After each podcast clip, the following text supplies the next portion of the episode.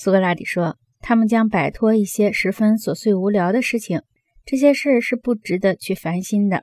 我简直不愿意去谈到他们，诸如要去奉承富人，要劳神交思去养活一家大小，一会儿借债，一会儿还债，要想尽办法挣几个大钱，给妻子仆役去花费。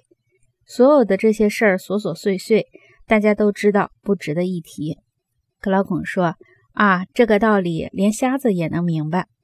苏格拉底说：“那么他们将彻底摆脱这一切，如入极乐世界，生活的比最幸福的奥林匹克胜利者还要幸福。”格劳孔说：“怎么会的？”苏格拉底说：“他们得到的比奥林匹克胜利者还要多，他们的胜利更加光荣，他们受到的公众的奉养更全面，他们取得的胜利是全国的资助。”他们得到的报酬是他们以及他们的儿女都由公家供养，他们所需要的一切都由公家配给。活着为全国公民所敬重，死后受哀荣备至的葬礼。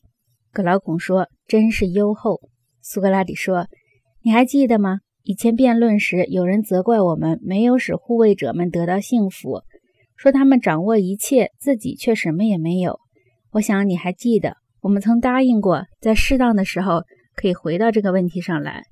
当时我们所关心的是使一个护卫者成为一个名副其实的护卫者，尽可能的使国家作为一个整体得到幸福，而不是只为某一个阶级考虑，只使一个阶级得到幸福。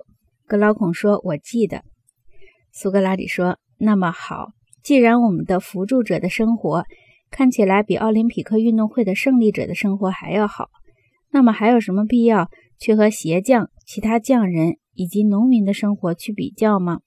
格劳孔说：“我想没有必要。”苏格拉底说：“再者，我们不妨把我在别的地方说过的一些话在这里重说一遍。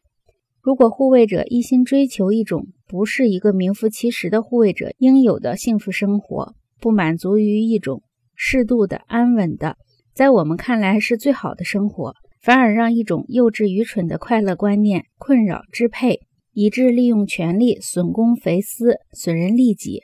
那么他迟早会发现赫西俄德说的“在某种意义上，办多于权”这句话是至理名言。格劳孔说：“如果他听我的劝告，他会仍然去过原来的这种生活。”